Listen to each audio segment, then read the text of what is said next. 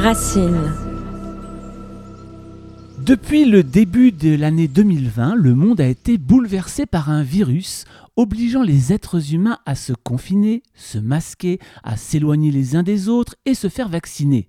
Cette pandémie mondiale pose la question de notre relation au virus, mais aussi de notre immunité naturelle. Que savons-nous justement de notre système immunitaire? Et si notre corps est une machine incroyable, comment se comporte-t-il face aux attaques extérieures? De la naissance à l'âge mûr, comment notre système immunitaire évolue-t-il? Notre immunité peut-elle nous protéger naturellement? Et que faire pour la booster? Le professeur Henri Joyeux, dont la carrière de chirurgien cancérologue et enseignant à la faculté de médecine de Montpellier n'est plus approuvée, signe un nouvel ouvrage Face au virus, bactéries, booster votre immunité aux éditions du Rocher. Bonjour professeur Henri Joyeux. Bonjour. Dans votre livre Face au virus, vous faites un bilan des premiers mois de l'arrivée de, la Covid-19. Alors est-ce que cette pandémie a révolutionné notre relation au virus en général et à notre immunité en particulier? Certainement. Cette pandémie, si tant est qu'elle existe, parce qu'il y a eu beaucoup, beaucoup d'exagérations, mais après nous, prenons-la telle qu'elle est, elle nous a permis de nous rendre compte de nos fragilités pensez que, en France, sur 67 millions de Françaises et de Français, vous avez 20 millions de personnes qui sont en maladie chronique, cela veut dire qui ont une immunité personnelle qui est perturbée. Et ces 20 millions de personnes, évidemment, sont certainement celles et ceux qui sont les plus sensibles aux virus, aux bactéries, attention, aux virus pathogènes, aux bactéries pathogènes, car comme nous allons le voir, nous avons dans notre organisme énormément de virus et de bactéries qui sont sympathiques. Ça, c'est très important à retenir dès le départ. Alors justement, sur 4000 virus recensés, vous dites que 100 seulement seraient toxiques pour l'homme. Est-ce que c'est peu finalement? Et puis ça veut dire quoi toxique? Certainement, c'est très peu et, en même temps, c'est peut-être moins parce que vous savez, on force toujours l'objectif dans tout cela d'un certain nombre de nos collègues et en particulier de toute l'industrie des vaccins, c'est de nous dire, vous allez vivre au fond non pas dans une bulle sans virus, sans bactéries, mais vous allez vivre avec des vaccins qui vont empêcher le développement la multiplication des virus ou des bactéries dans votre organisme pour faire des pathologies. Ce qu'ils oublient, ce qu'ils oublient, c'est que notre organisme lui-même a une capacité vaccinale extraordinaire et qui est en même temps naturelle. Mais nous allons voir comment il faut la maintenir, la stimuler, mais il ne s'agit pas de dire je vais la stimuler tel jour, telle heure ou pendant une semaine, c'est jour après jour. Alors avant de parler justement de cette façon de stimuler, on parle de virus ADN, de virus ARN.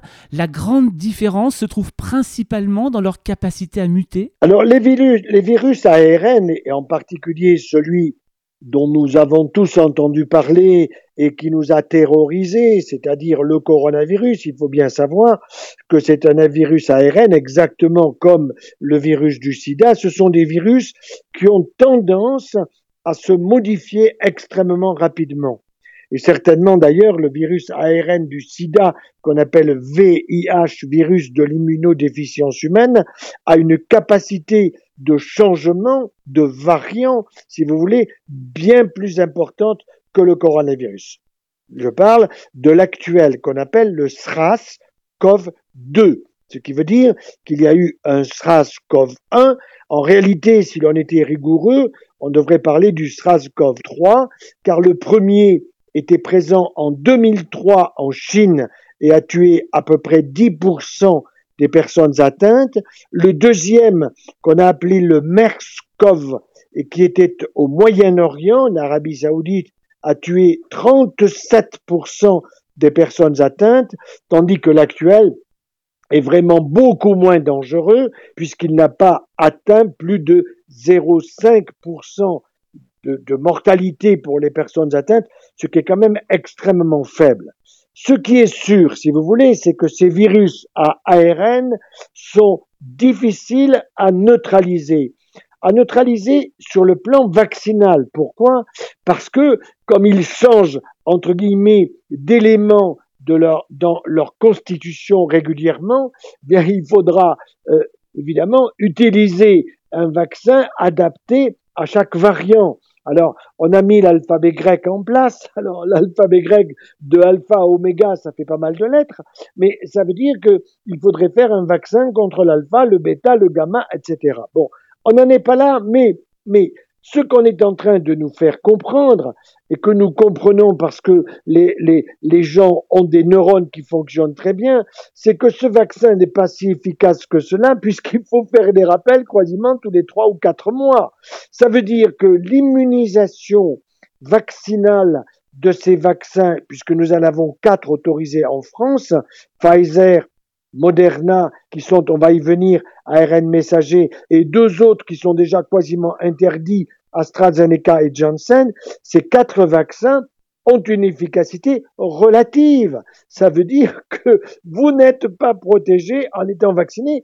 Et moi qui ne suis pas vacciné mais qui suis immunisé, on va voir comment, eh bien, je dois me méfier des gens qui sont vaccinés et qui peuvent me le transmettre. Voilà. Alors justement, en lisant votre livre, euh, je vais vous poser une question. Est-ce que vous pensez que le sida, euh, l'arrivée du virus du sida, nous a vraiment interrogé sur l'immunité ou, ou en tout cas a fait avancer la connaissance sur le système immunitaire? Ah oui, oui, le sida, je rappelle que ce que cela veut dire, ce syndrome immunodépression A acquise? À l'envers, cela fait acquisition d'une dépression immunitaire. Et le nom du virus, il s'appelle VIH ou virus de l'immunodéficience humaine.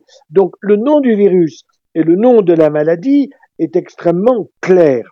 Effectivement, grâce à cette maladie du sida, nous avons appris beaucoup de choses. Un virus, à lui tout seul, infinitésimal au niveau de son volume, que vous ne pouvez pas voir à l'œil nu, est capable de détruire votre système immunitaire et de faire que les germes, les bactéries et les virus présents dans votre corps et qui sont là normalement gérés par votre système immunitaire, eh bien, quand votre système immunitaire n'est pas actif, les virus et les bactéries qui n'étaient pas pathogènes au départ et que nous arrivions à gérer vont prendre le dessus sur le système immunitaire et vont vous créer des infections virales ou bactériennes au niveau des poumons, du foie, du cerveau et vont vous entraîner, vers la fin de la vie. Car nous ne pouvons pas vivre sans un système immunitaire de qualité et j'ajoute de très bonne qualité. Alors justement, vous dites que le corps se défend naturellement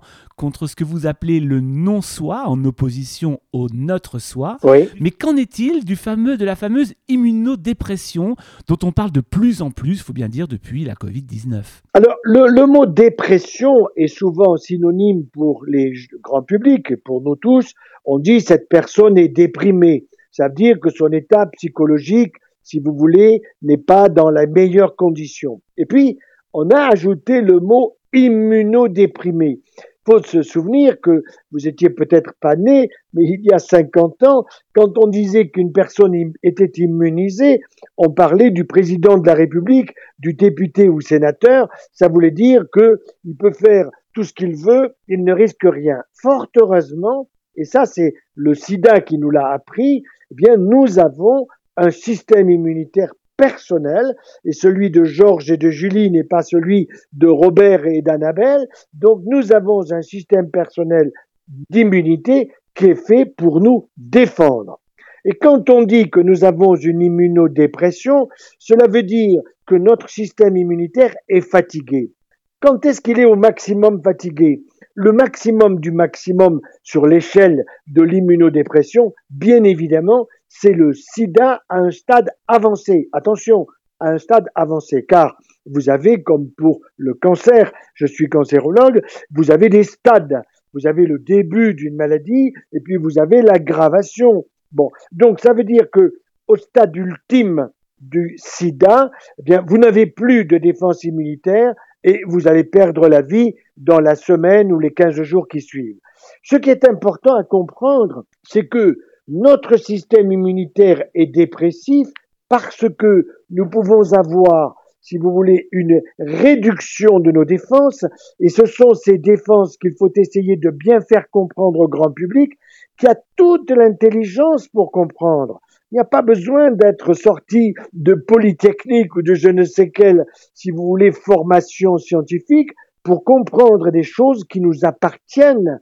Nous avons le devoir de bien comprendre comment fonctionne notre système immunitaire, comme nous vérifions que fonctionnent nos mains, nos doigts de pied, notre vision, notre audition, nos goûts, notre odorat. Tout cela nous appartient, donc il est important que nous informions. Et c'est mon rôle, c'est ma passion de transmettre de la santé et de la prévention. Et alors justement, quand vous parlez du système immunitaire, c'est intéressant parce que vous le comparez à une armée. Oui. C'est véritablement une, une, une, organisation, mais parfaitement huilée, comme vous venez de le dire.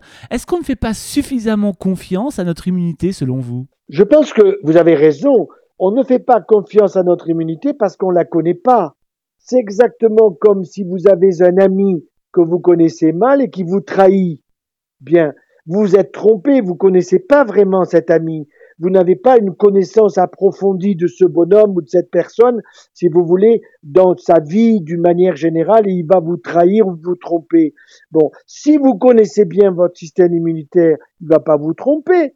Il est à votre service. Mais le problème, c'est qu'il faut que vous le connaissiez, mais beaucoup de personnes n'ont pas intérêt à ce que vous le connaissiez pour que l'on puisse vous injecter des vaccins, des médicaments, des antibiotiques, des antiviraux, etc. Il y a des intérêts mais qui sont gigantesques. Et le mot gigantesque, je n'en ai pas un de plus grand, mais je le mets au maximum de son échelle, des intérêts gigantesques à ce que vous viviez dans l'ignorance de votre santé. Et je suis très heureux de pouvoir contribuer par ce podcast et puis par votre journal que j'aime beaucoup, votre revue, pouvoir contribuer à informer et j'ai confiance dans les neurones du grand public. Alors justement, vous dites que notre immunité décroît au fur et à mesure des générations et parmi les causes, vous pointez le progrès de la médecine. Alors ça paraît évidemment paradoxal. Pourquoi en progressant, la médecine réduit notre capacité immunitaire? Ben, Vous remarquerez que dans notre société, vous ne trouvez pas un enfant dans une école qui n'ait pas telle ou telle allergie et qui part à l'école avec son petit plat, avec sa petite boîte dans lequel sa maman a amoureusement préparé son repas en éliminant ceci ou cela parce que ce petit est allergique aux protéines du lait de vache, est allergique au gluten, est allergique à ceci ou à cela. Quand vous avez une allergie, eh bien, cela veut dire que vous avez une réaction négative un produit qui n'est pas là pour vous agresser, mais votre système immunitaire réagit négativement et voilà qu'il va fabriquer des anticorps qui vont être plus forts et en étant plus forts que vos propres cellules, ils vont abîmer qui votre thyroïde, qui votre rein, qui votre foie, qui tel ou tel organe. Ce qui est intéressant aussi, c'est de se rendre compte qu'en avançant en âge, il y a ce qu'on appelle la sénescence. Bon, ça veut dire devenir senior. Mais devenir senior, cela veut dire, si l'on ne fait pas attention à nos propres défenses immunitaires, c'est que ces défenses immunitaires vont vieillir avec notre âge, vont perdre de la mémoire, et ça, vous allez voir combien c'est important, de la même façon que quand je vous parle, vous allez mémoriser un certain nombre de ce que je vous dis, des, paroles que je vous dis, eh bien vos cellules aussi, elles ont de la mémoire. Elles ont un noyau qui est capable, si vous voulez, de générer des anticorps pour se défendre, ou bien qui va ne pas être capable, parce qu'elle a perdu la mémoire, de générer ces anticorps de défense. Ce qui veut dire que nous devons bien comprendre le concept antigènes, anticorps, malheureusement, il y a encore beaucoup de confusions qui ne sont pas dues à nous-mêmes, mais qui sont dues à des médias qui, au fond, n'ont rien compris au système et nous présentent les choses d'une façon telle que nous sommes dans le trouble. Un antigène, il est fait pour être neutralisés par un anticorps. Il y a des antigènes non dangereux que vous prenez dans votre alimentation, que vous respirez ou qui arrivent sur votre peau. Et puis il y a des antigènes qui peuvent être dangereux, surtout si votre système immunitaire est perturbé au niveau de l'intestin, au niveau du foie, au niveau du cerveau, au niveau de la peau. Cela veut dire que le système immunitaire, il est présent partout dans notre organisme, entre le cuir chevelu et les cheveux jusqu'aux doigts de pied. Et, le système immunitaire, est-ce qu'on peut dire qu'il est finalement euh, peut-être nourri ou en tout cas il est très en relation avec les microbiotes? Alors, vous avez raison, mais il faut d'abord considérer que ce système immunitaire, il est mobile, en ce sens que déjà avec la circulation sanguine, circulation c'est le bon mot, sanguine donc du sang qui va circuler à partir de notre cœur, donc tout notre organisme qui reçoit donc le sang pour le nourrir, mais pas simplement pour le nourrir, mais pour apporter des globules du sang, il y a les rouges, il y a les blancs et il y a les plaquettes. Si vous n'avez pas assez de rouge, vous êtes anémique, vous êtes fatigué et vous allez attraper le maximum de maladies. Si vous n'avez pas assez de globules blancs ou trop de globules blancs, eh bien trop de globules blancs, vous avez une réaction, par exemple, à une infection de l'appendice, ça s'appelle une appendicite et je vais devoir vous opérer pour enlever une zone infectée de votre corps. Si vous en avez pas assez, c'est parce que vous êtes en chimiothérapie et que cette chimiothérapie, elle tue vos globules blancs, vous en avez pas assez, vous allez faire des infections facilement et tout cela est la même chose pour les plaquettes quand vous en avez trop ou quand vous en avez pas assez. Mais vous avez raison de m'amener sur le tube digestif et ce que vous appelez le microbiote. C'est un mot magnifique, microbiote. Et ce microbiote, évidemment, il vient de microbes. Et quand on n'est pas au courant, microbe, aïe aïe aïe, microbe, j'ai des microbes dans mon corps, vite docteur, donnez-moi un antibiotique.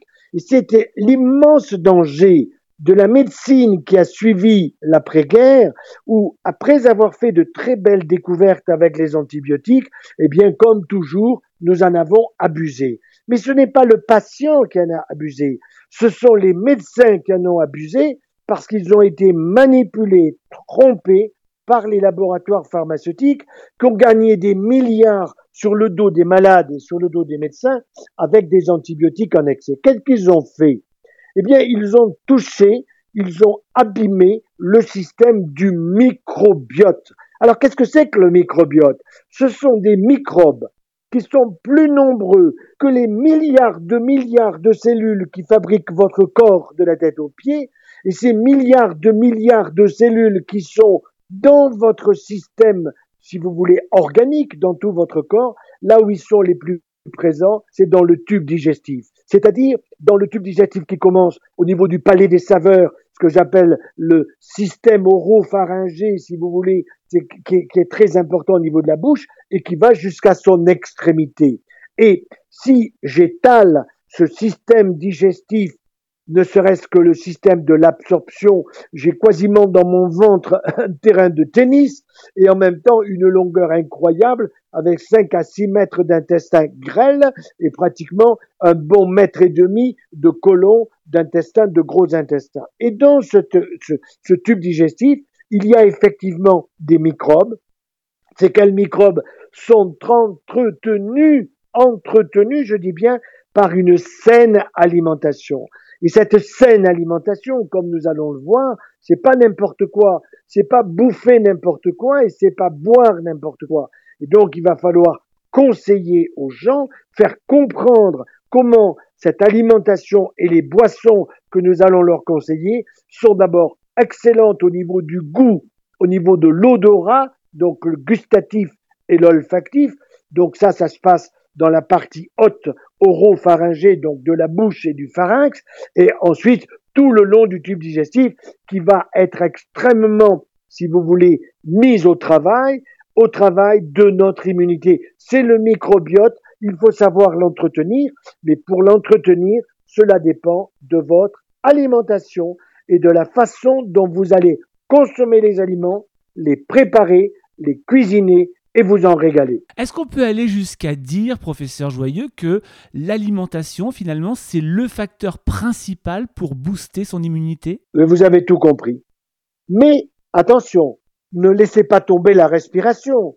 Parce que si vous êtes un fumeur et que vous fumez votre paquet par jour, ben qu'est-ce que vous faites? Vous envoyez par la voie respiratoire et dans le sang des produits que vous avez inhalés par la cigarette et par la respiration, qui sont tous sans aucune exception des produits toxiques. Voyez? Donc, me dire je mange bien, mais je fume comme un pompier, je vous dis non, vous mangez bien, d'accord, je vous en félicite, mais vous fumez comme un pompier, vous abîmez tout ce que votre bonne alimentation peut vous apporter voyez, de la même façon qu'au niveau de la peau, si vous mettez sur votre peau des produits qui sont des produits qui ne sont pas bons pour votre peau, bah, vous risquez de l'abîmer et de vous retrouver avec des pathologies cutanées. Même chose avec tout ce qui concerne l'affectif, avec l'état dépressif que vous pouvez avoir, puisque nous savons que un état dépressif peut abîmer nos défenses immunitaires, d'une part en mangeant mal, mais aussi à lui tout seul. Même si vous mangez bien, un état dépressif n'est pas bon pour votre immunité. Alors, état dépressif, donc état psychologique euh, dégradé, les émotions peut-être aussi? Exactement. Il y a des bonnes émotions et des mauvaises émotions. Les émotions face à une belle assiette, c'est quelque chose de formidable. Et les émotions, quand vous apprenez une catastrophe, euh, je dirais qu'elle soit naturelle, personnelle, familiale ou autre, évidemment, ça vous perturbe. Comme on dit souvent, ça vous coupe l'appétit, vous n'avez pas faim, vous allez vous enfermer sur vous-même et c'est là qu'il faut, il ne s'agit pas d'aller immédiatement voir un psy qui va vous donner des cachetons. Non, il faut arriver aussi à gérer ses propres émotions. Et nous avons des capacités merveilleuses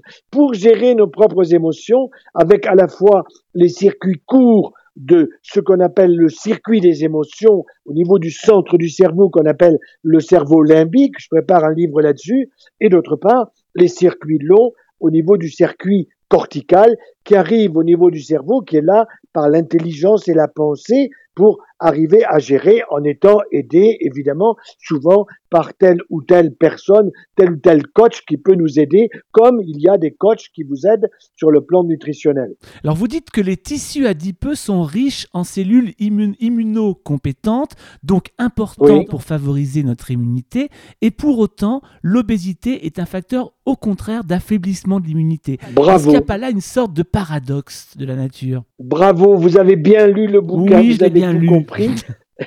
Comme toujours, si vous voulez, notre foie est important, mais s'il est trop gros, il va vous faire du mal.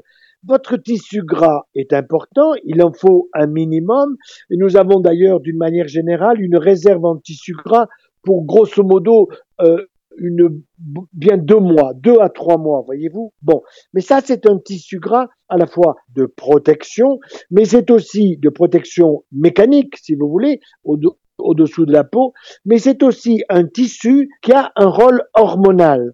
Un rôle hormonal qui peut être positif, c'est pour ça que l'on dit que le tissu gras est devenu aujourd'hui scientifiquement une glande endocrine comme la thyroïde, comme les surrénales, comme les gonades testicules des hommes et ovaires des femmes, mais avec des fonctions tout à fait particulières. Et donc, quand vous avez un tissu gras dans des quantités normales pour votre taille et votre poids, je rappelle que pour un homme, la meilleure taille c'est sa taille évidemment, et quant à son poids, c'est le nombre de centimètres au-dessus du mètre en kilos. Je mesure 1m78, l'idéal c'est 78 kilos plus ou moins deux de chaque côté. Bien. Et pour la femme, ah ben c'est plus difficile puisque c'est le nombre de centimètres au-dessus d'un mètre moins 5 à 10. Vous voyez Alors, beaucoup de femmes vous disent, je suis en surpoids. Les hommes qui sont en surpoids vous disent qu'ils n'ont pas de surpoids. Pourquoi? Parce que les femmes sont plus sensibles au sujet que les hommes. Mais, ce qui est sûr, c'est que le surpoids, c'est du gras. Et ce gras en excès, il est pathogène. Et je vais même plus loin. Il est, on le sait maintenant, cancérigène. Pas cancérigène pour nécessairement le tissu gras, mais cancérigène parce qu'il est inflammatoire, et quand il crée de l'inflammation, il va vous faire de l'inflammation au niveau du rein, du foie, des muscles, en fonction si vous voulez, de l'épigénétique de la personne. Ce n'est pas la génétique. Épigénétique, ça veut dire que vous avez des organes qui sont chez l'un plus sensibles que chez l'autre. Chez l'un, ça sera le problème articulaire. Chez l'autre, ça sera la thyroïde. Chez le troisième, ça sera au niveau rénal, au niveau du foie. Vous voyez, tout ça est très dépendant des personnes. Mais cela veut dire qu'il y a quand même une unité, comme nous allons voir, et que cette unité immunologique de protection, elle est liée, vous l'avez compris, vous l'avez dit, à l'alimentation et au microbiote. Alors vous venez de parler, euh, d'aborder l'idée du foie gras et justement on apprend dans votre livre que le foie va jouer un rôle très important dans l'immunité. Un foie fatigué, c'est un système immunitaire fatigué? Exact. Alors sachez que nous avons deux fois plus de cellules dans le foie que vous en avez dans le cerveau. Ça ne veut pas dire que le foie fonctionne comme le cerveau, chacun son job, mais le foie protège le cerveau, il n'y a aucun doute là-dessus. Et dans le foie, vous avez à peu près un tiers des cellules du foie qu'on appelle les hépatocytes, qui ont un rôle absolument essentiel de fabrication, de stockage, d'élimination, de détoxination, il y a à peu près un tiers des cellules dites de Kupfer, parce que c'est Monsieur Kupfer qui les a découvertes, qui sont des cellules de protection, des cellules immunitaires. Et effectivement, si vous abîmez votre foie avec trop d'alcool, si vous abîmez votre foie avec trop de sucre que vous allez transformer en gras, eh bien, vous allez avoir de foie gras. Le foie gras des oies, je le trouve très bon, mais je pense pas bon l'homme ou la femme qui a le foie gras, parce que cet homme ou cette femme qui a le foie gras, ce qu'on appelle d'ailleurs le NASH, pas nécessairement avec de l'alcool, et NASH, N-A-S-H, ça veut dire non, non, alcoolique, non alcoolique, stéatosis, stéatosis, ça veut dire foie gras, hépatitis, ça veut dire hépatite. Quand vous avez une consommation excessive de sucre sous la forme de pain blanc, sous la forme de produits laitiers. C'est pour ça que le yaourt, je le prescris simplement la veille du départ dans l'au-delà.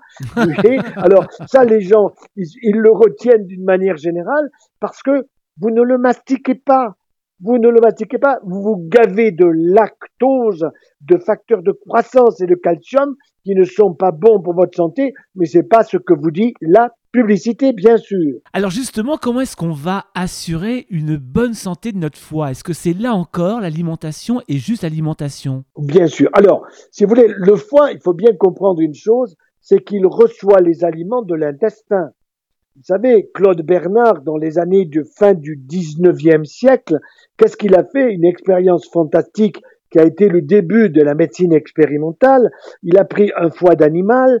À l'entrée de ce foie d'animal, il y a une grosse veine qu'on appelle la veine porte, porte d'entrée du foie, si vous voulez, et il a injecté de l'eau, toute simple. Et puis, il a récupéré l'eau à la sortie du foie de l'autre côté, dans des veines à la sortie du foie. Et il a goûté tranquillement cette eau. Il dit tiens, c'est curieux, l'eau qui sort du foie, elle est sucrée. Et moi, j'ai pas mis de l'eau sucrée à l'entrée. Qu'est-ce qu'il a découvert?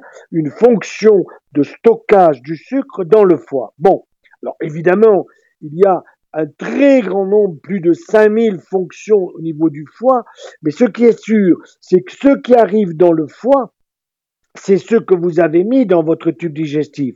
Le tube digestif, il est capable de sélectionner, c'est-à-dire qu'il va prendre les aliments, il va les couper en petits morceaux par la digestion pour préparer ainsi des nutriments. Les nutriments viennent des aliments et les nutriments, ils vont être coupés en petits morceaux sous forme de petites molécules de sucre, de protéines qui sont des acides aminés ou d'acides gras ou de triglycérides qui vont passer la barrière intestinale et qui vont aller vers le foie.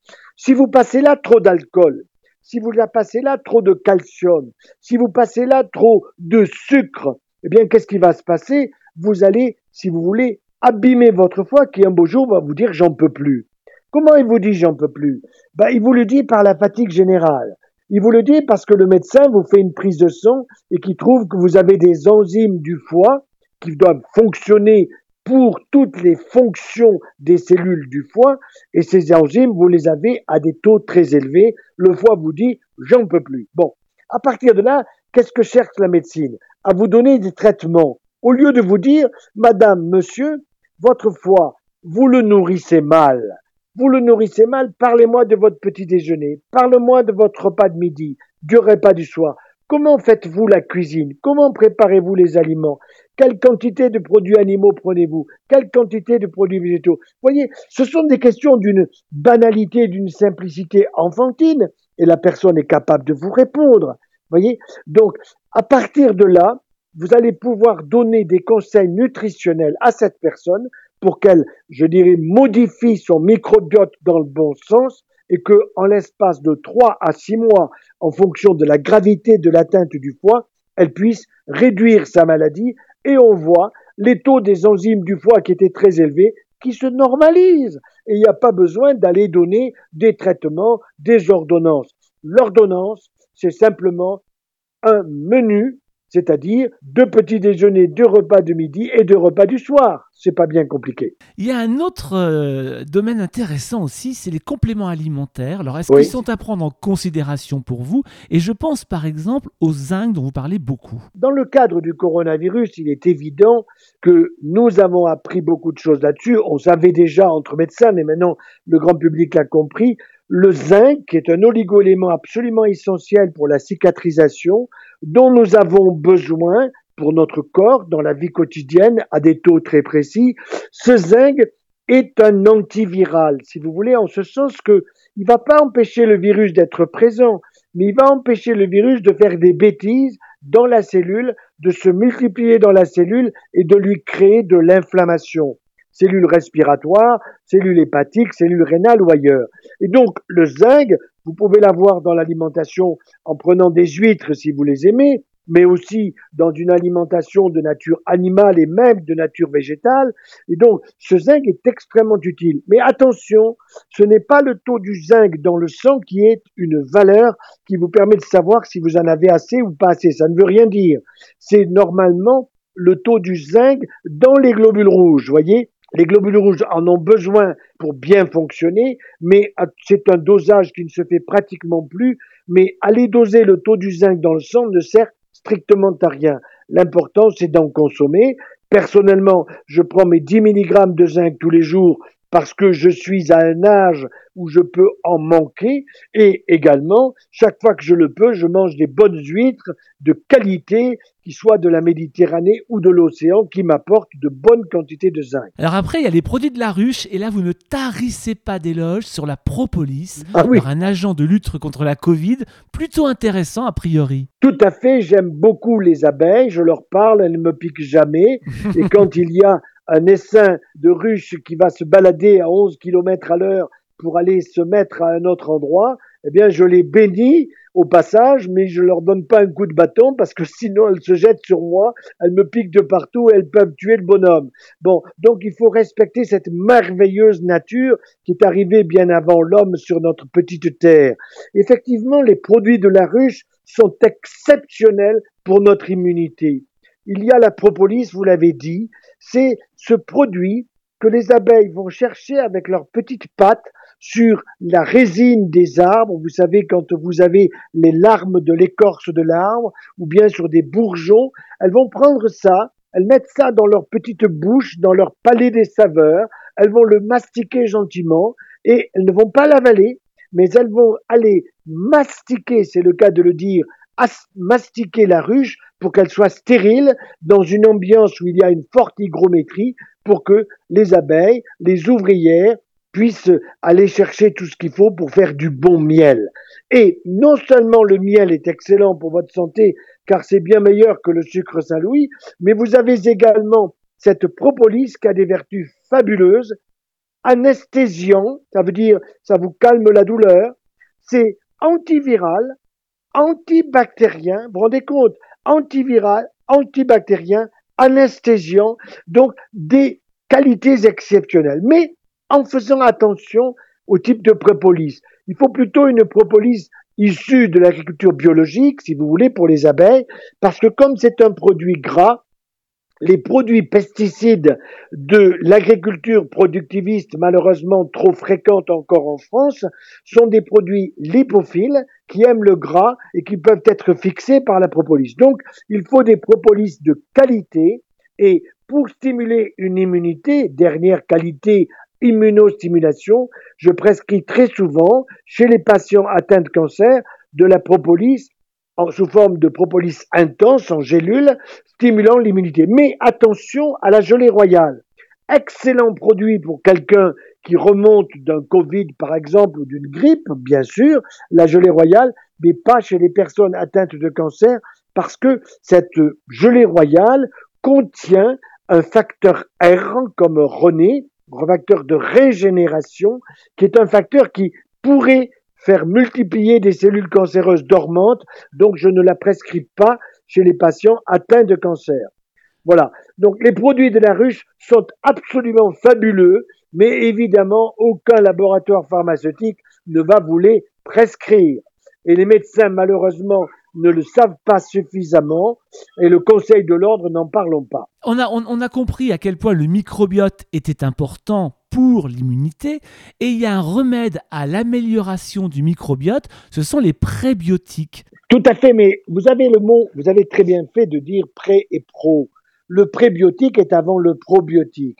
Et le prébiotique, quand je mange une pomme avec sa peau parce qu'elle est bio, ou une poire ou un citron dont je mange la peau quand il est bio, et je m'en régale, eh bien, je prends des prébiotiques et je les mastique avec mes 32 ratounes, mes 32 dents, et je n'ai pas besoin de dentier parce que j'ai une bonne dentition. Je me régale pour fabriquer ainsi, en prenant ces prébiotiques de la fibre du fruit, du légume, de la légumineuse cuite al dente, eh bien, je vais préparer le pré, les probiotiques qui vont arriver dans mon tube digestif et qui vont nourrir mes petites bactéries et mes petits virus qui sont là en attente et qui me disent que tu es sympa de m'envoyer des bonnes choses et en contrepartie, je te fais 80% de tes défenses immunitaires. On devrait faire parler les bactéries et les virus de telle façon qu'ils puissent nous dire non, tu me donnes pas ce qu'il faut, ou au contraire, eh bien, c'est formidable. Et ça, nous le savons à la sortie du tube digestif.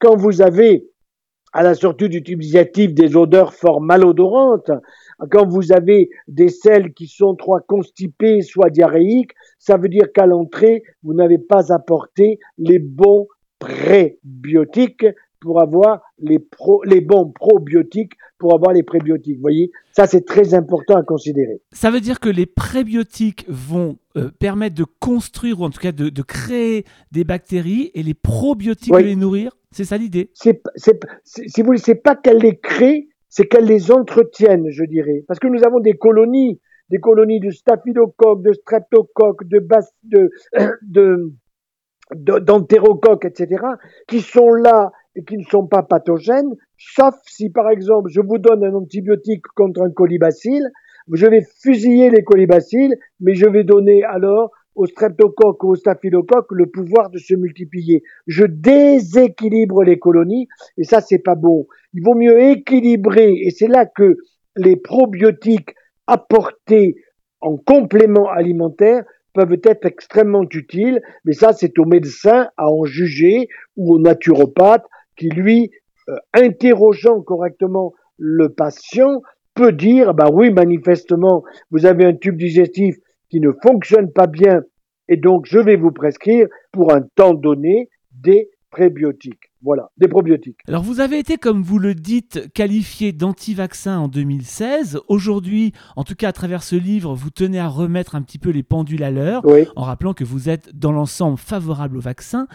Professeur Joyeux, quel est le problème pour vous en 2021 Écoutez, je vaccine des personnes qui en ont besoin. Et je ne vaccine pas des personnes qui n'en ont pas besoin. Ça veut dire quoi La première personne qui n'en a pas besoin, c'est moi-même, car j'ai accueilli, je dis bien accueilli, le coronavirus à deux reprises, le chinois et l'anglais. Bien. Ils m'ont fatigué, incontestablement, mais j'avais un système immunitaire pour mon épouse, c'est la même chose, qui était de qualité, parce que mon alimentation était une alimentation qui n'était pas pesée, si vous voulez, au trébuchet, mais qui était une alimentation stimulant mon système immunitaire. Bon, donc, j'ai des taux d'anticorps qui sont parfaits et qui se maintiennent. Je les suis régulièrement de trimestre en trimestre, donc je n'ai pas besoin d'être vacciné. Par contre, quelqu'un qui a un surpoids obésité, quelqu'un qui a une hypertension importante, quelqu'un qui a un état diabétique euh, difficile à équilibrer, Et maintenant, avec la nouvelle comorbidité qui s'appelle la terrorisation. Madame Dupont, Monsieur Durand ne peuvent pas poursuivre leur travail à l'hôpital, figurez-vous, alors que peut-être ils ont des anticorps, ils ne peuvent pas poursuivre leur travail comme pompiers ou comme je ne sais quoi, et à ce moment-là, on leur impose une vaccination. Cela est totalement abusif. Ça, c'est les laboratoires pharmaceutiques qui ont imposé des vaccinations totalement abusives pour une immunité généralisée qui est fausse. C'est-à-dire quand on vous dit si toute la France n'est pas vaccinée, eh bien, il y aura toujours le coronavirus. Le coronavirus, il est plus fort que les vaccins. Ne vous inquiétez pas, il est beaucoup plus fort. Ce qu'il faut, c'est savoir l'accueillir et avoir un système immunitaire capable, je dirais, de le neutraliser pour qu'il ne fasse pas de mal. Ça veut dire que je suis tout à fait d'accord pour vacciner les 20 millions de personnes, et elles le sont d'une manière générale, mais laissez donc tranquilles ceux qui sont en bonne santé et donnez-leur des conseils nutritionnels ou des conseils respiratoires, des conseils d'accès au sport, etc. Alors qu'on a fermé tous les trucs de sport, on nous a masqués comme les chiens auxquels on met un truc sur la gueule. Enfin, tout ça, pour moi, est totalement aberrant. Alors, je sais que je peux choquer certaines personnes, mais ce que je dis, je le dis parce que j'ai énormément travaillé, parce que je suis cette pandémie depuis très longtemps et qu'à mon avis, il y a eu énormément d'abus avec un seul élément derrière, vaccin, gigantisme de Bipharma, destiné à nous mettre, je dirais, sous forme de obéissants. Alors, je ne suis pas pour une désobéissance civile, pas du tout, mais je suis pour une intelligence civile. Et cette intelligence civile fait que parfois, il faut savoir être contestataire. Il ne s'agit pas de désobéir sans savoir pourquoi on va désobéir. Moi, je, on m'impose une vaccination, je réponds, j'ai des arguments scientifiques pour la refuser. Et si vous venez me voir et que je vois que vous êtes en surpoids, que vous fumez, que si, que ça, je vais vous vacciner. Mais si je vois un beau jeune homme de 35 ans qui est sportif, qui fume pas, qui est en pleine forme et qu'on vous impose la vaccination, je vous dis refusez-la. Voilà, c'est aussi simple que ça. Donc je ne suis pas contre les vaccins. Vous savez, on m'a fait passer pour un anti-vaccin alors qu'en 2015, j'ai écrit un bouquin qui s'appelle Vaccin, comment s'y retrouver Et je voudrais qu'on me dise une seule ligne qui dans ce livre dit que je suis anti-vaccin. Mais vous avez des journalistes qui ne lisent pas ce que l'on écrit. Encore récemment, on m'a rapporté qu'un journaliste, petit-fils d'un grand homme d'État que je ne se tirais pas, le grand-père était fabuleux, mais le petit-fils est un crétin, il est allé dire que joyeux, il guérissait le cancer par l'alimentation et le soleil.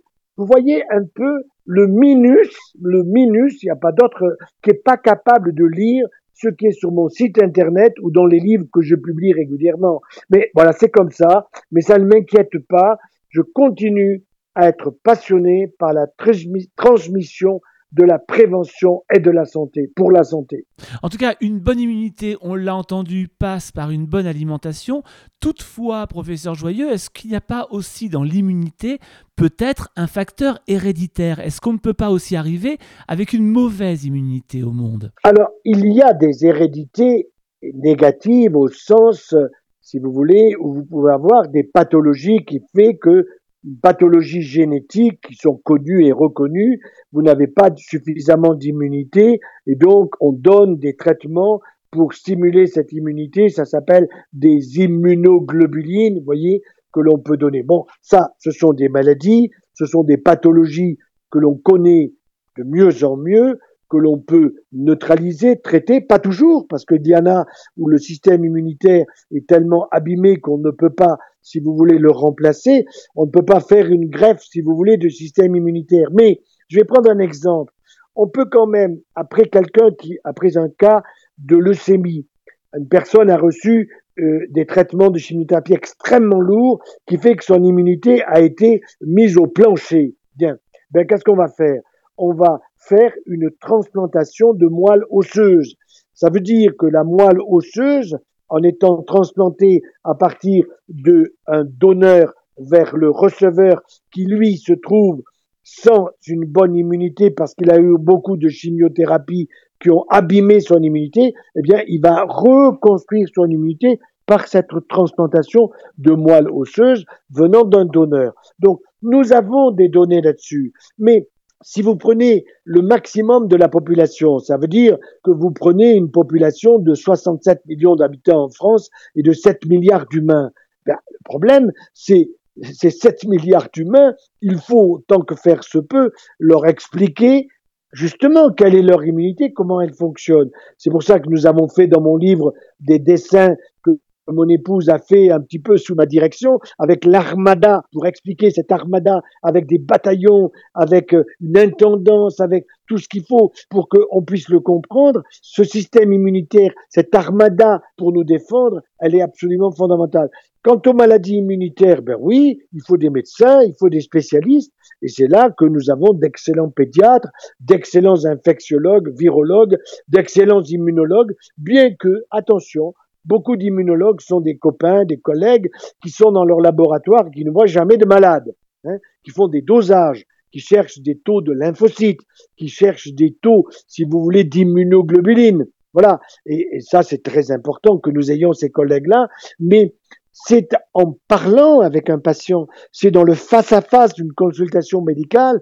Et c'est pour cette raison que pour moi, celui qui doit vacciner, c'est un médecin, c'est pas un ministre, c'est le médecin qui donne l'information au patient et qui lui dit, monsieur, madame, oui, pour telle et telle raison, je pense qu'il faut que vous soyez vacciné et je peux le faire, mais je ne vous vaccinerai pas si vous n'êtes pas quand même, je parle d'un enfant bon, en bon état pour recevoir par exemple le rougeole, le rayon rubéole pour un enfant ou bien tout autre vaccin. Si je me suis opposé à certains vaccins, c'est aux oppositions, des oppositions liées aux abus vaccinaux. Et je prépare un livre qui va faire, je pense, beaucoup de bruit, mais qu'est-ce que vous voulez, j'assumerai, qui va s'appeler Refuser, je dis bien refuser, l'aluminium dans tous les produits de santé, sous-titre Plaidoyer pour des vaccins sûrs et efficaces. Vous voyez, sûrs et efficaces. Mais l'aluminium n'est pas fait pour le corps humain, pas plus que pour le corps du chien ou du chat animal de compagnie. Oui, pour, qu'on comprenne bien, c'est effectivement un euh, des, des, des, des, problèmes des vaccins que vous pointez, c'est la présence d'aluminium dedans. Absolument, absolument.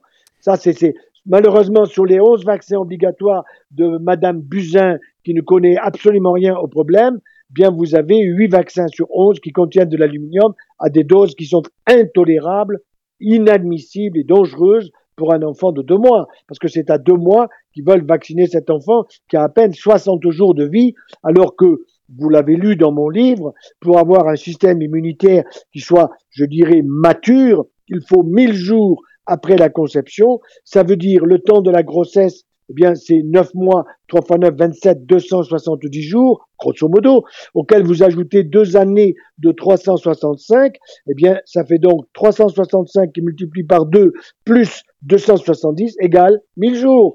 Et c'est ce qui se faisait il n'y a pas si longtemps avant les absurdités de nos ministres, c'était des vaccinations autour de 18 à 24 mois, ce qui est l'idéal pour un enfant. En bonne santé, j'entends. D'ailleurs, vous, vous, vous, abordez d'ailleurs le cas du virus de la rougeole. Oui. Vous dites que finalement, les anticorps d'un enfant qui déclenche une rougeole seront plus, euh, seront pour le restant de sa vie, en tout cas, plus efficaces que celui qui a reçu le vaccin de la rougeole. Ça veut dire finalement, professeur Joyeux, qu'il faut, que la, faut passer par la maladie pour combattre au mieux ce qui va faire systématiquement euh, bah, guérir. Tout à, tout à fait. Alors aujourd'hui, vous avez une notion importante à, à, bien faire comprendre.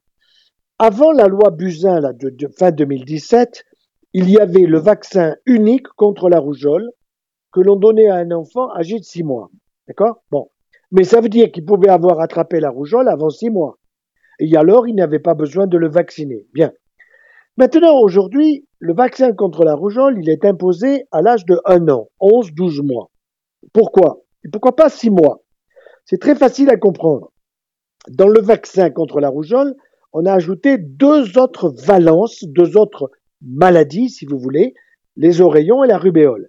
Ça veut dire qu'on parle de ROR, rougeole rayon rubéole et que l'on injecte à cet enfant âgé de 11 à 12 mois trois virus inactivés qui sont les trois virus endormis, si vous voulez, de la rougeole, des oreillons et de la rubéole. Bon.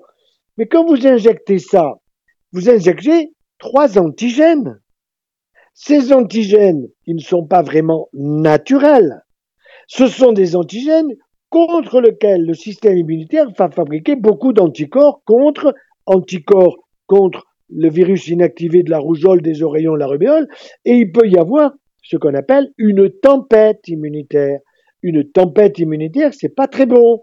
Donc ça peut créer des pathologies. C'est pour cette raison que je dis et j'affirme qu'il ne faut jamais vacciner un enfant contre la rougeole quand il n'est pas en bonne santé, quand il est grognon, quand il a un peu mal aux oreilles, quand il a un peu d'angine, un peu de ci, un peu de ça. Et les pédiatres le savent. Donc la rougeole au rayon rubéole, je suis à fond pour. Mais voyez, on a passé de six mois à un an. Mais si l'enfant d'aujourd'hui de 2021-22 attrape la rougeole avant d'être vacciné de ces 11 à 12 mois, eh bien, il sera vacciné contre la rougeole pour la vie entière.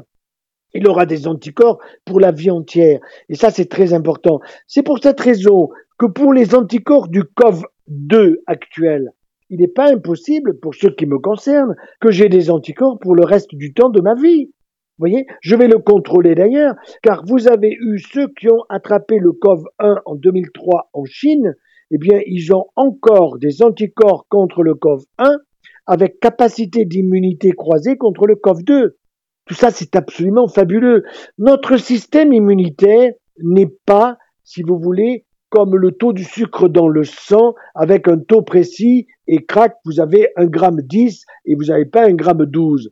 Notre système immunitaire, notre immunologie est quelque chose de variable.